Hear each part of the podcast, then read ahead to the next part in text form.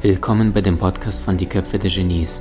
Mein Name ist Maxim Mankewitsch und in diesem Podcast lassen wir die größten Genies aus dem Grabau verstehen und präsentieren dir das spannende Erfolgswissen der Neuzeit.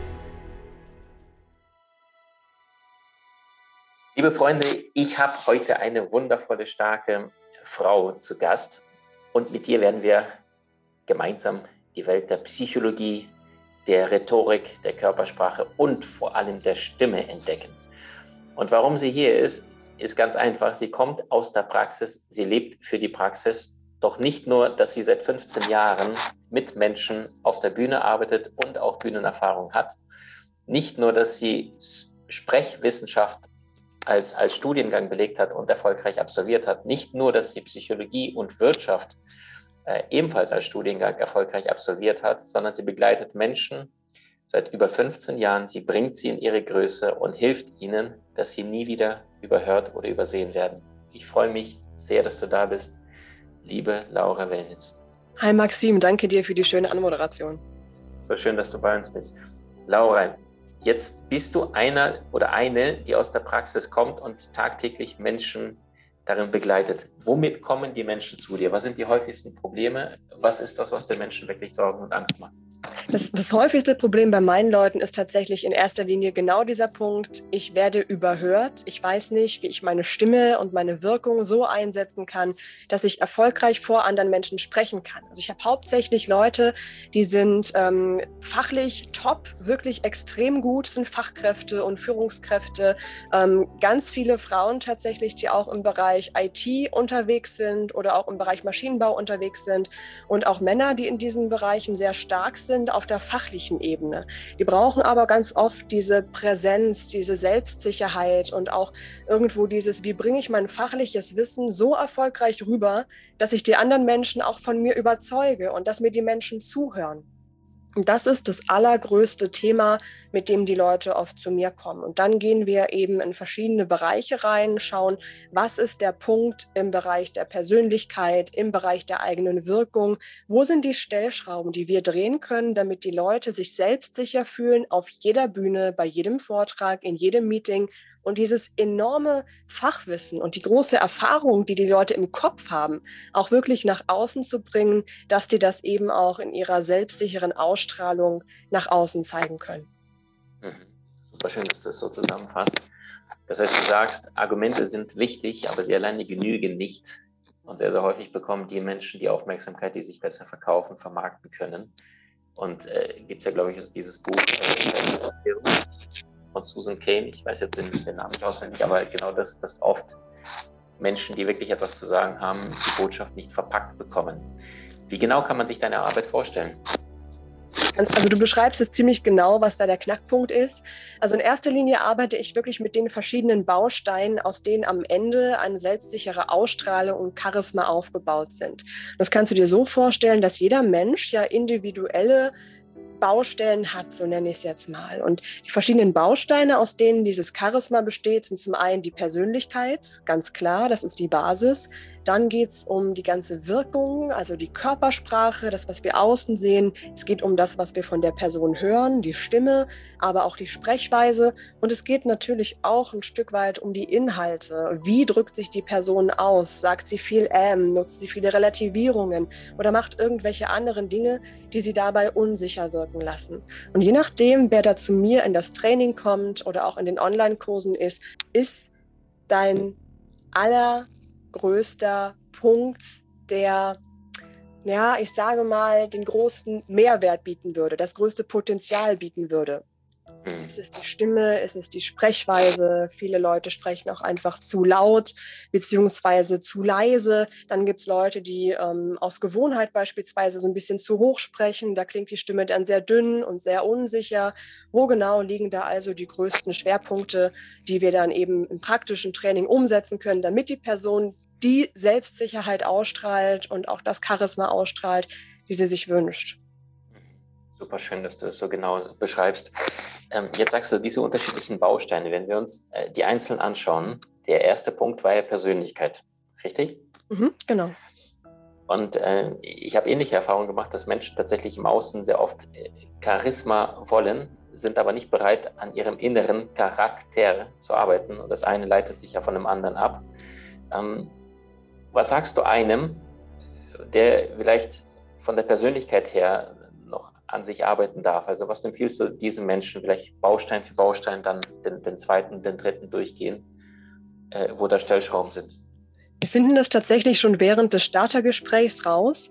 Ähm, und ganz oft habe ich die Erfahrung gemacht, dass die Leute, die zu mir kommen, auch dann nach einer gewissen Selbstreflexion selber auch erkennen, dass die gerne an ihrer Persönlichkeit auch arbeiten wollen.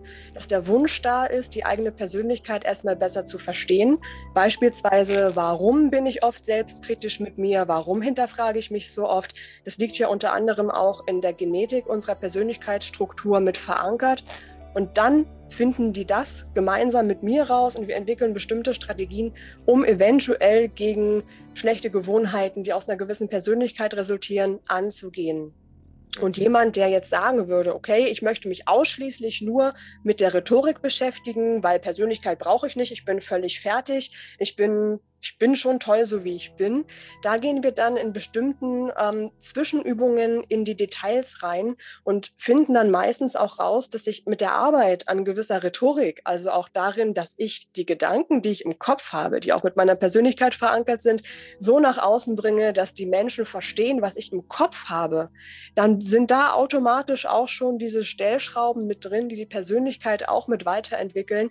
Und das passiert dann ganz oft auch über einen unbewussten Weg, sodass die Leute da trotzdem dafür offen und aufgeschlossen sind. Und ich muss auch ehrlich sagen, ich hatte tatsächlich noch nie jemanden, egal ob im Gruppentraining oder im, im Workshop oder in einem Vortrag oder in einem 1 zu 1 Training, der irgendwie gesagt hätte, ich will mich auf gar keinen Fall persönlich weiterentwickeln. Bin ich ganz dankbar dafür, dass ähm, da automatisch schon ganz viele selbstreflektierte Leute bei mir in den Seminaren drin sind. Und ich bin auch ziemlich überzeugt, dass jemand, der seine Persönlichkeit ähm, da komplett mit sich im Reinen ist, auch gleichzeitig es leichter hat, das auch mit einer charismatischen Ausstrahlung nach außen zu zeigen.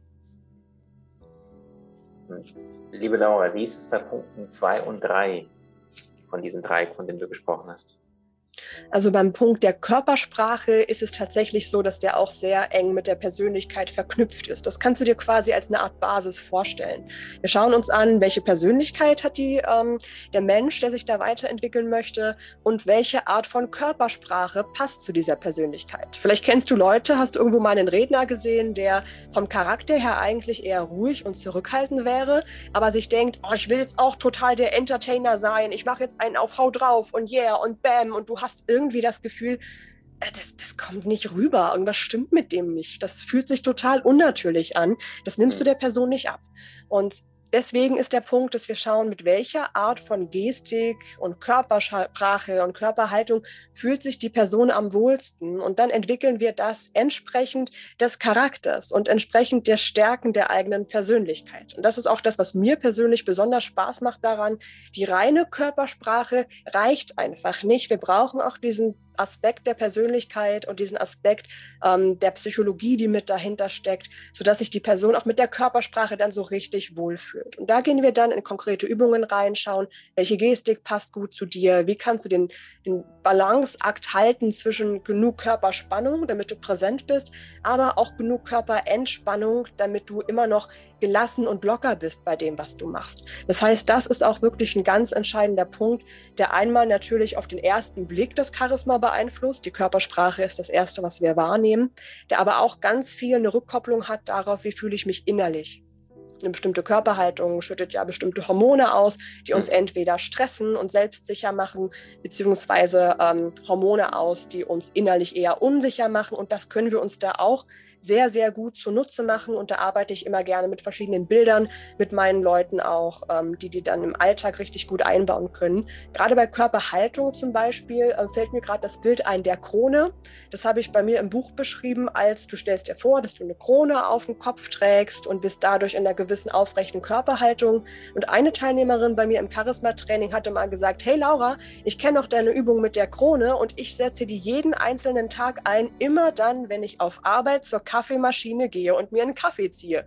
Das ist jetzt mhm. mein neues Ritual geworden. Und so hat die das richtig gut für sich im Alltag eingebaut, wurde wohl auch schon von Kollegen darauf angesprochen, dass sie eine präsentere Ausstrahlung hat, was denn, was denn bei ihr passiert ist, was sich verändert hat, ob sie irgendeine Beförderung erhalten hat oder so. Und es war ausschließlich diese kleine Übung mit der aufrechten Körperhaltung.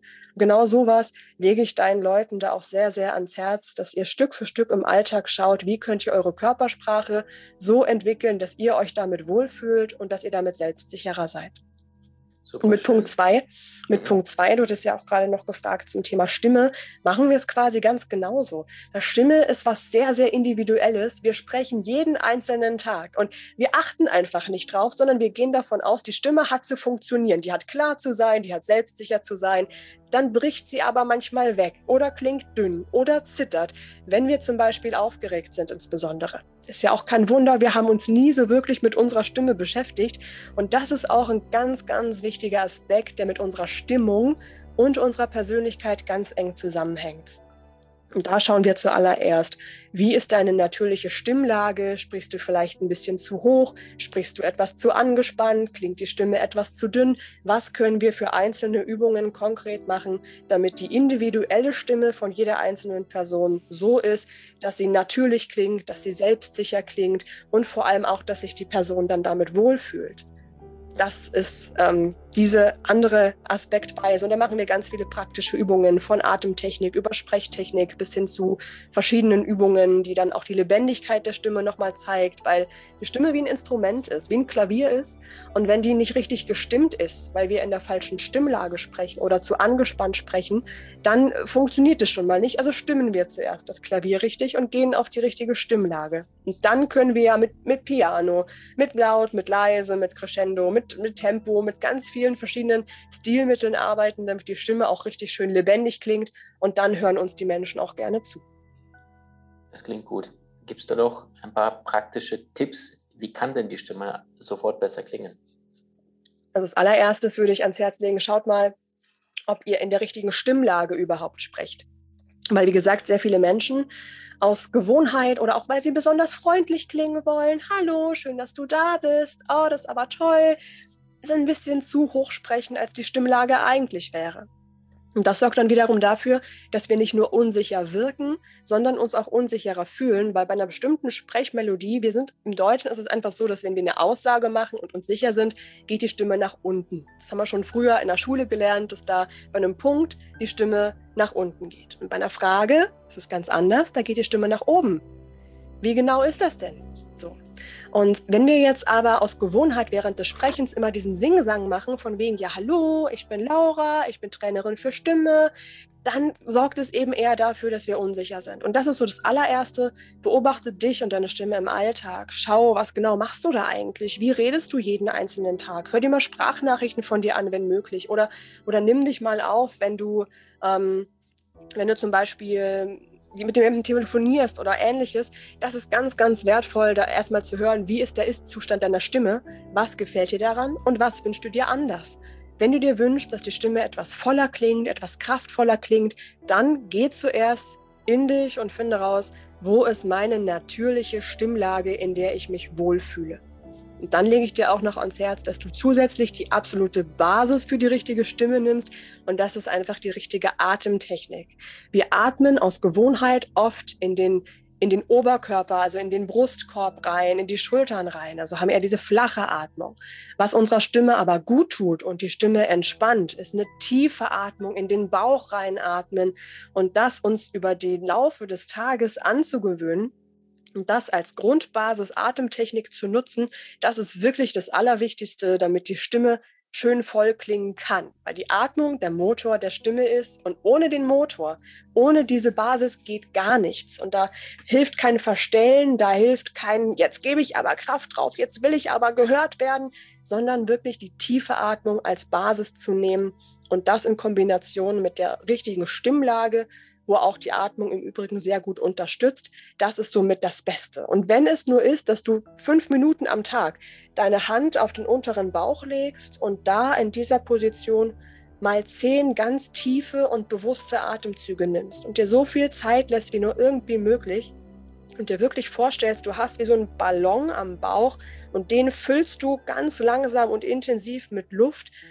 und dann lässt du die Luft wieder ab und dann sinkt sich der Bauch wieder leicht nach innen. Dann hältst du eine kurze Pause, wir nennen das Atempause, bis der Atemhunger kommt, der sogenannte, und dann strömt die Luft fast schon von alleine wieder ein wenn du dann wieder tief in den Bauch nach unten atmest.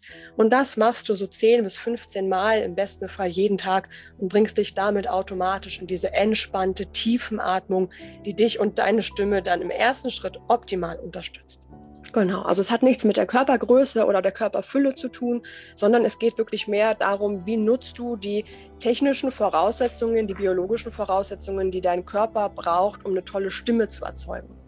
Und da ist einfach erstmal wichtig zu wissen, wie entsteht die Stimme überhaupt.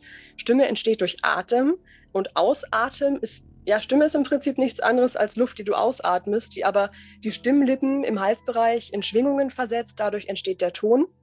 Und dieser Ton wird dann durch die Zunge, durch die Lippen, durch den Kiefer in, in Worte geformt und in Laute geformt. Und je besser du atmest, je stärker die Stütze deiner Stimme ist, die sogenannte Kraftstimme, dafür nutzt du das Zwerchfell, wie genau dazu kommen wir gleich.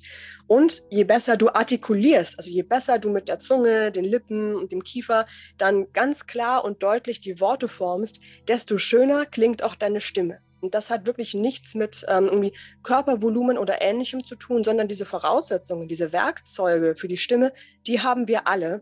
Wir haben nur alle noch nicht gelernt, oder zumindest der Großteil von uns hat noch nicht gelernt, das richtig einzusetzen. Also es geht los mit der tiefen Atmung, das ist die Basis. Das lege ich jedem ans Herz, die tiefe Bauchatmung. Im besten Fall seid ihr beim Sprechen, wenn ihr irgendwo auf einer Bühne steht oder auch wenn ihr so ein wichtiges Gespräch habt, wo euch die Stimme und eure Wirkung wichtig ist, immer in der tiefen Atmung, in der Bauchatmung.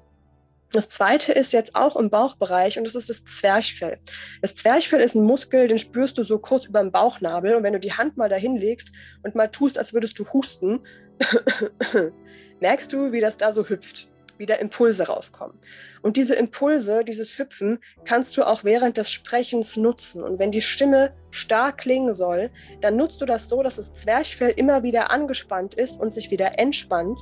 Und das ist der Weg, wie du deine Stimme kraftvoll bekommst. Es ist natürlich nicht einfach, das tatsächlich vom Üben ins Sprechen zu übertragen. Das braucht einfach etwas Training, aber wir machen das immer in den 1 zu 1 Trainings so, dass die Sprechtechnik, um das Zwerchfell einzusetzen, individuell so entwickelt wird, dass das genau zum Sprecher oder zur Sprecherin passt, zur Körpergröße, zum ganzen ähm, zu den ganzen physiologischen Voraussetzungen passt, auch zum Stimmklang und zur Tonlage besonders gut passt.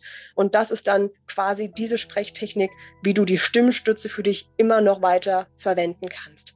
Und dann geht es darum, dass du beim Sprechen selber möglichst ähm, keine Kieferverspannungen oder ähnliches hast, was irgendwie verhindert, dass du klar und deutlich und locker sprechen kannst, sondern wir sorgen dann dafür, dass du eben in einer gewissen Aussprache arbeiten kannst, dein Stimmklang und dein Stimmvolumen auch vor allem dadurch weiterentwickeln kannst, dass du den ganzen Resonanzraum, den dein Körper ja bietet, dein Körper ist ja ein einziger Resonanzraum, dass du den bewusst richtig nutzen kannst, so dass es auch gut zu dir und zu deiner Persönlichkeit und zu deinen ganzen Stimmvoraussetzungen passt.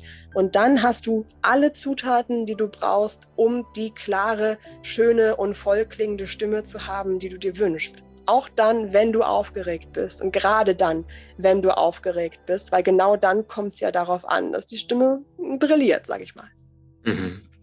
Sehr, sehr cool. Vielen lieben Dank. Wenn du jetzt sagst, jemand hat Lampenfieber, hat vielleicht ein berufliches Zoom-Meeting, was aktuell eher der Fall ist, oder tatsächlich ist auf einer Geburtstagsfeier oder im Büro selbst, wenn das wieder soweit möglich ist, und da sind dann 10, 12 Menschen, wahnsinnige Aufregung kurz davor, was empfiehlst du? Also wenn es kurz davor ist, würde ich gerne so ein paar Schritte vorher noch ansetzen. Das kann ich immer sehr, sehr doll ans Herz legen, bevor es dann zu spät ist. Also nimm dir vielleicht wirklich so eine halbe Stunde, bevor das losgeht, wenn es möglich ist. Ne? Wenn es möglich ist, die Zeit, dich schon mal darauf einzustellen. Das Erste ist, dass du dich im Kopf drauf einstellst, also in der Persönlichkeit drauf einstellst. Die Situation, die du da haben wirst, den Vortrag, den du halten wirst. Wie kannst du eine positive Haltung zu dieser Situation entwickeln? Wie kannst du dann im zweiten Schritt eine positive Haltung zu dir selbst entwickeln? Also wirklich sehen, was sind die Stärken darin, die du jetzt einbringen kannst in diesem Moment? Was sind die Fähigkeiten, die dich dabei unterstützen werden, das dann wirklich erfolgreich zu machen? Das ist das Erste. Und es braucht meistens schon immer so ein bisschen zeitlichen Vorlauf. Deswegen lege ich das immer ans Herz, sich regelmäßig mit der positiven Haltung zu sich selber zu beschäftigen. Das zweite ist jetzt die körperliche Ebene. Da geht es jetzt wirklich darum, schon am liebsten eine halbe Stunde vor diesem Termin darauf zu achten, in eine bewusste, entspannte Tiefenatmung zu kommen. Und wenn es wirklich nur das ist, dass du die Hand auf den Bauch legst und ganz bewusst nach unten atmest, langsam atmest, tief atmest.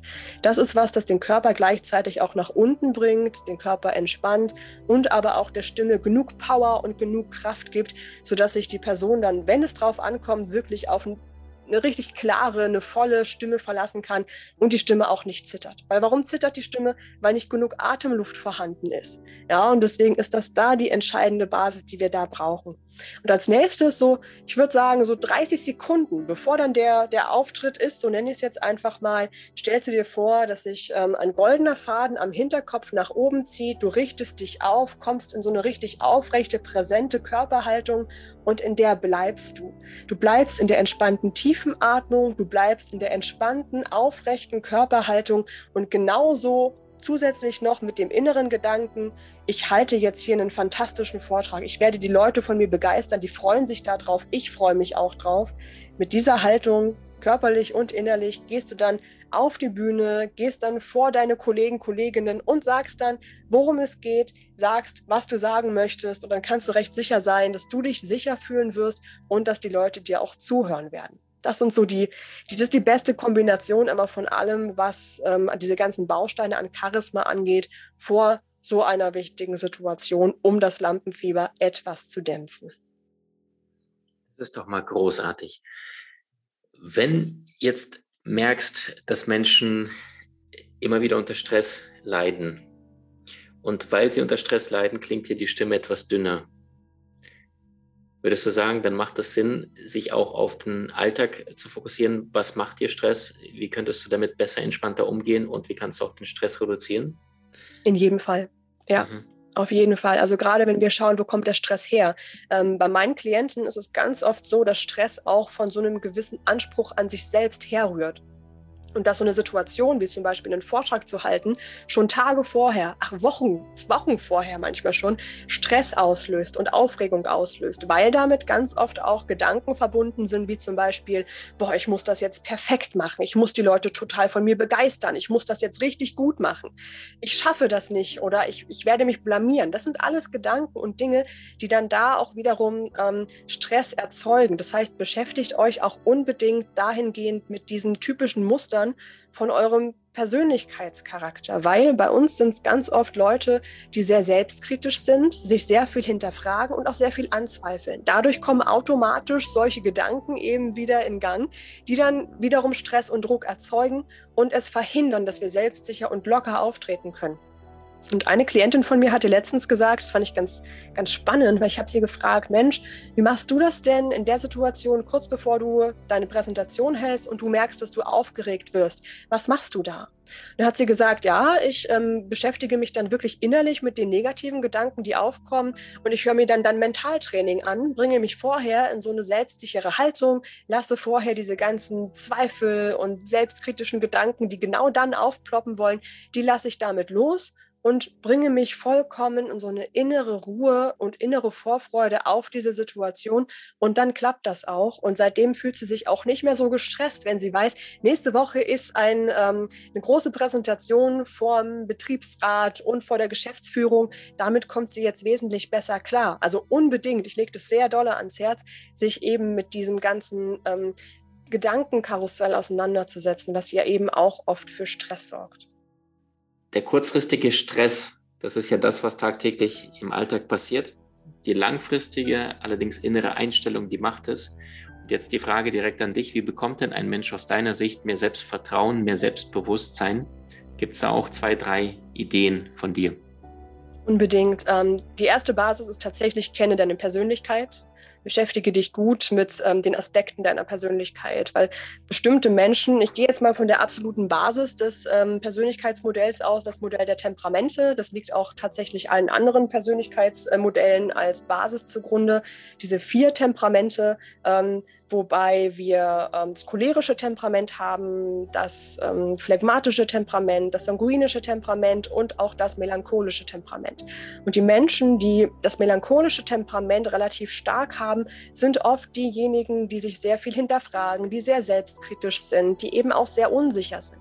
Und wenn ich dann weiß, dass mein eventueller Mangel an an Vertrauen in mich und Selbstbewusstsein auch mitunter mit meiner Persönlichkeitsstruktur zu tun hat, dann kann ich ganz anders damit umgehen, kann das ganz anders akzeptieren und kann auf der Basis auch ganz anders damit arbeiten. Das ist also das Erste, finde raus, welches Persönlichkeitstemperament bei dir vorherrscht und vor allem auch, wie deine Persönlichkeit darüber hinaus gestrickt ist. Der nächste Schritt ist, finde raus, was du für Gedanken im Unterbewusstsein hast, die du immer wieder abspielst, die dich aber verunsichern, stressen oder zurückhalten.